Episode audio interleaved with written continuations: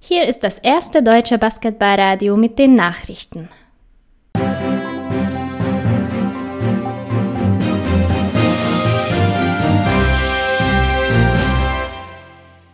Die Tagesthemen mit Finn Erhardt am 4.5.2020.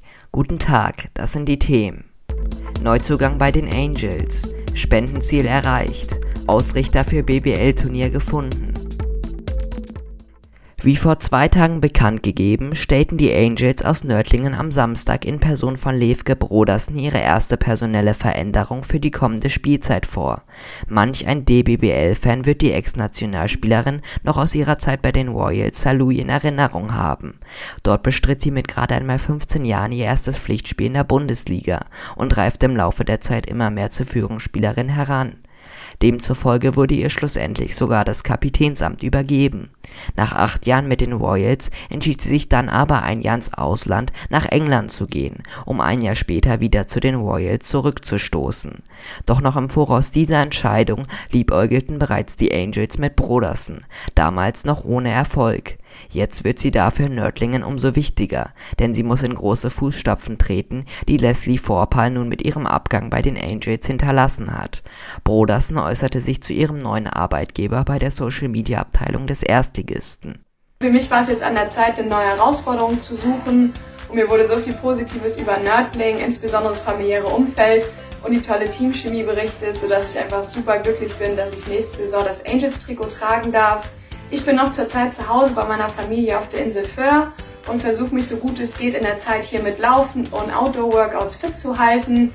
Nichtsdestotrotz fehlt es mir aber sehr, den Ball in den Korb zu werfen.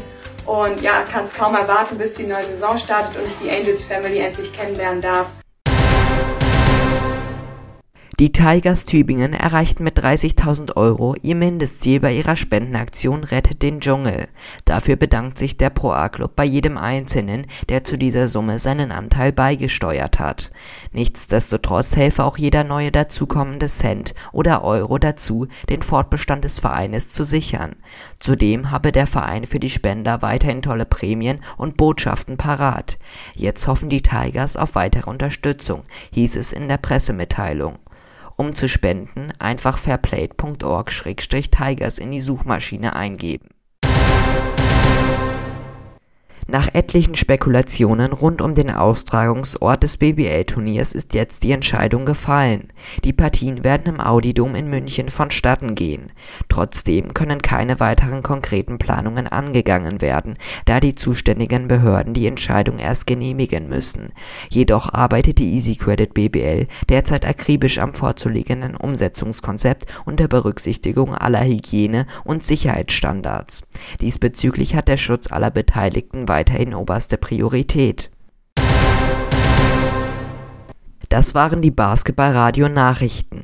Die nächsten Nachrichten gibt es in einer halben Stunde hier auf Basketballradio FM.